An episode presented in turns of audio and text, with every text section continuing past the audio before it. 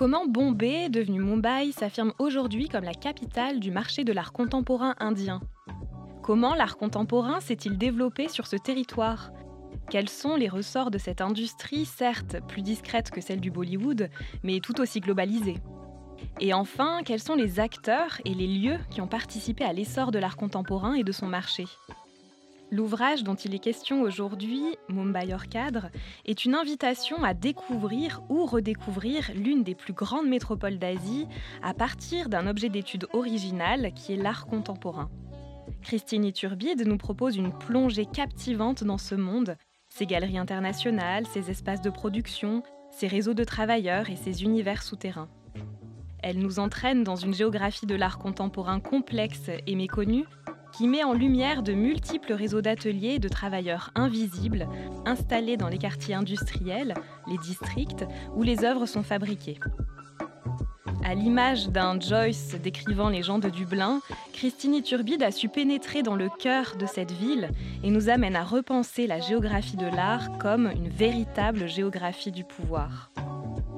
Le sens des mots invite aujourd'hui Christine Iturbide, auteure de Mumbai hors cadre, une géographie de l'art contemporain en Inde. Elle a choisi de nous parler de son livre en trois notions art contemporain indien, territoire et travailleur. Le sens des mots, un podcast de ENS Édition.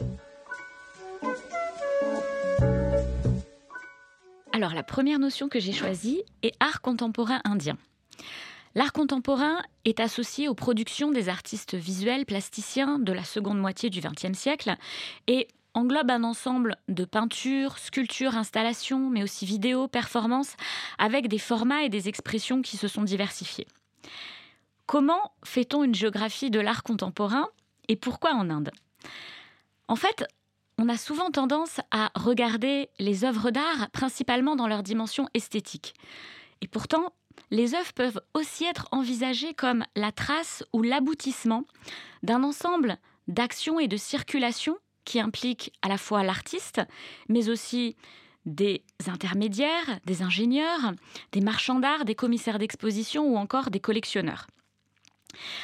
En fait, c'est un réseau d'activités et d'acteurs qui se déploient autour de l'œuvre d'art et qui articule différents espaces, à la fois à l'échelle de la ville, mais également entre des villes, voire à l'échelle internationale avec d'autres pays. Donc c'est cette organisation sociale et spatiale de ce que Howard Baker, le sociologue américain, a appelé les mondes de l'art, dont je propose de faire la géographie ici. Mais alors, pourquoi l'Inde? Et pourquoi faire une géographie de l'art contemporain en Inde? Il y a eu une sorte de déclic euh, dans les années 2005-2006 où j'ai découvert euh, deux expositions d'art contemporain indien à Paris et à Lille. Cela m'a donné envie d'aller le découvrir en Inde, ce que j'ai pu faire dans le cadre euh, d'un master. Et quand je suis allée en Inde, donc en 2008-2009, il y avait un véritable essor du marché de l'art contemporain. J'étais à New Delhi. Il y avait à la fois l'ouverture de nouvelles galeries d'art, les premiers musées d'art contemporain privés, mais également la première grande foire d'art contemporain à New Delhi. Et donc, une nouvelle géographie de l'art contemporain était en train de se déployer en Asie et l'Inde était en train d'y jouer un rôle important. Et c'est ça qui m'a intéressé euh, plus particulièrement, comprendre cet essor et ces dynamiques autour de l'art contemporain indien. La deuxième notion que j'ai choisie est celle de territoire. Alors quand on parle de territoire en géographie sociale et culturelle, on fait souvent référence à un type d'espace qui relève autant de la dimension objective et matérielle que d'une dimension subjective, attachée aux représentations, à des formes d'appropriation individuelle et collective. Les territoires de l'art peuvent ainsi être envisagés à différentes échelles. À l'échelle de l'Inde, le territoire de l'art contemporain indien s'organise de façon polycentrique. Il s'articule autour de plusieurs grandes métropoles. On a tout d'abord celles qu'on pourrait appeler les capitales du marché de l'art, Delhi et Mumbai. Delhi serait plutôt la capitale institutionnelle, avec un certain nombre bien sûr de musées publics, également de nombreuses galeries, des écoles d'art.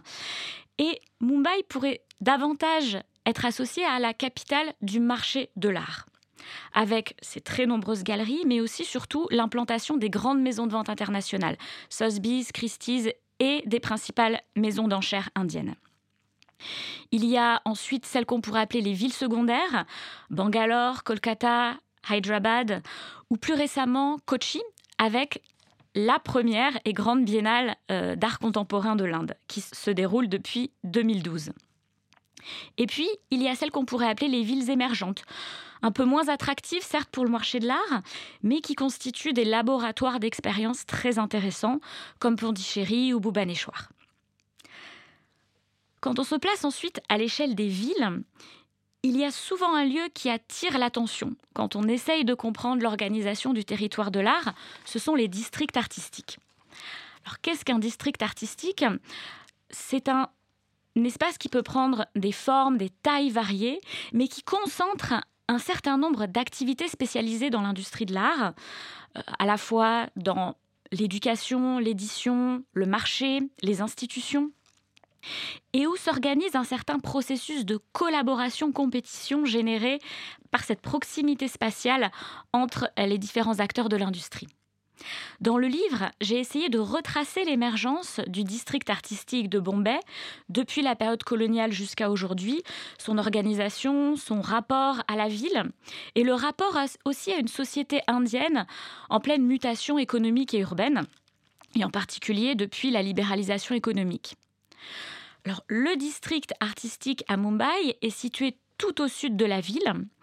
Et en 1990, à la fin des années 90, euh, il va être officiellement labellisé le Kalagoda Art District. Donc il devient un marqueur fort de la globalisation culturelle et économique de l'art indien. Et on voit se concentrer de nombreuses galeries.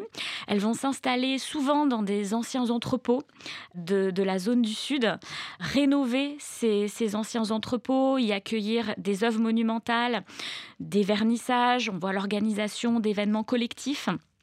Et puis, il y a aussi bien sûr les maisons d'enchères internationales et indiennes dont je parlais, euh, qui viennent s'ajouter à cette, euh, à cette dynamique des galeries.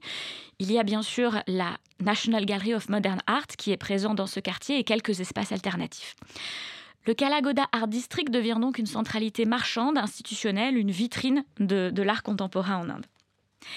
Et pourtant, le district artistique reste un élément qui compose le territoire de l'art, beaucoup plus vaste et complexe. Dans le livre, j'ai essayé de souligner l'importance de nombreux autres lieux de la banlieue, de la région métropolitaine, des quartiers résidentiels où sont installés les studios d'artistes, mais aussi des espaces alternatifs dans les quartiers de Bandra, Borivali ou Thane, et une constellation de petits espaces qui rassemblent des ateliers, des lieux de fabrication dans les quartiers industriels, anciens ou plus récents, et où on va trouver des ateliers de fabrication des petites entreprises qui participent aux dynamiques de l'art contemporain indien. Donc si on pose la question où sont fabriquées les œuvres d'art des artistes indiens que l'on voit dans les grands musées à New York, à Paris ou vendues dans les salles d'enchères internationales, c'est dans cette autre Bombay euh, qu'il faut aller les chercher. La troisième notion que j'ai choisie est celle de travailleur. L'ascension du marché de l'art indien sur la scène internationale depuis le milieu des années 2000 a largement favorisé l'émergence de nouvelles pratiques artistiques et a aussi entraîné la réorganisation du travail et des processus de production chez un certain nombre d'artistes contemporains. Donc à la fois pour des raisons d'échelle et de technicité, l'artiste va mettre en place des collaborations avec un certain nombre d'intermédiaires et va déléguer une partie des tâches de production auprès de travailleurs qui le plus souvent restent invisibles. Dans le livre, j'ai voulu m'intéresser à ces nombreux travailleurs invisibles de l'art contemporain en Inde que j'ai été rencontrer dans des ateliers, des fonderies, lors du montage des expositions, et j'ai cherché à faire des portraits de cette grande diversité de travailleurs. Parmi eux, par exemple, on trouve les assistants, qui travaillent dans les studios d'artistes. Ce sont souvent des jeunes étudiants en art, mais aussi des travailleurs plus ou moins qualifiés que l'artiste peut faire venir de sa région d'origine. Il y a également une grande diversité d'artisans qui travaillent le bois, le métal, le cuir ou encore le marbre. Alors, il y a ceux qui ont appris le métier de père en fils. Il y en a d'autres qui ont migré de leur village d'origine, donc souvent un milieu rural, avec une difficulté à trouver un travail dans ce milieu agricole, ils vont migrer dans les grandes villes en quête d'un travail plus rémunérateur. Certains ont appris le métier directement auprès d'artisans à Mumbai, ont donc été apprentis avant d'ouvrir leurs propres ateliers. Et puis, il y a aussi des fabricants installés dans les quartiers industriels de la ville. Je parle par exemple dans le livre d'Ajit Shirke et Aniruddha Gagote dans le quartier de Shuri. Leur atelier est une sorte de nœud dans le territoire. C'est là où les artistes contemporains vont venir faire fabriquer tour à tour des parties de leurs œuvres. Et Ajit et Aniruddha expliquent qu'eux-mêmes vont parfois avoir besoin de sous-traiter certaines tâches à d'autres fabricants parce qu'on a besoin d'un type de moulage particulier ou d'organiser un système mécanique un peu complexe. Donc ce qui ressort, c'est une division sophistiquée du travail qui à la fois reproduit et maintient aussi certaines hiérarchies sociales et économiques fortes, souvent liées au système ancien des castes. Les artisans se trouvent aussi installés souvent dans des quartiers anciens de petites industries sur des terres de plus en plus convoitées par les promoteurs immobiliers et sont de plus en plus menacés aux victimes d'expulsion dans une ville sous une pression néolibérale croissante. Donc cartographier ces réseaux et ces lieux de production, ces réseaux de sous-traitance et de travailleurs de l'art, c'est rendre aussi visible un autre territoire de l'art, qui est associé à des à des systèmes informels, un territoire qui est sans doute moins visible, mais néanmoins véritablement inséré dans une économie mondialisée et qui sous-tend le fonctionnement de ce monde de l'art contemporain. Faire une géographie de l'art, c'est donc essayer de comprendre une organisation complexe, sociale et spatiale, des divisions sophistiquées du travail, des hiérarchies entre les territoires. C'est donc aussi s'inscrire dans une certaine géographie du pouvoir.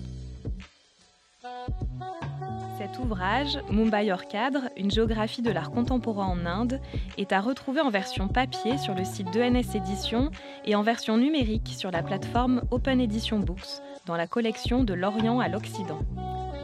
C'était Le Sens des mots. Ce podcast a été préparé par Sandrine Padilla et Maël Lopez. Au mixage, Adrien Reynaud. À la production et réalisation, Sébastien Boudin. À bientôt pour une prochaine édition.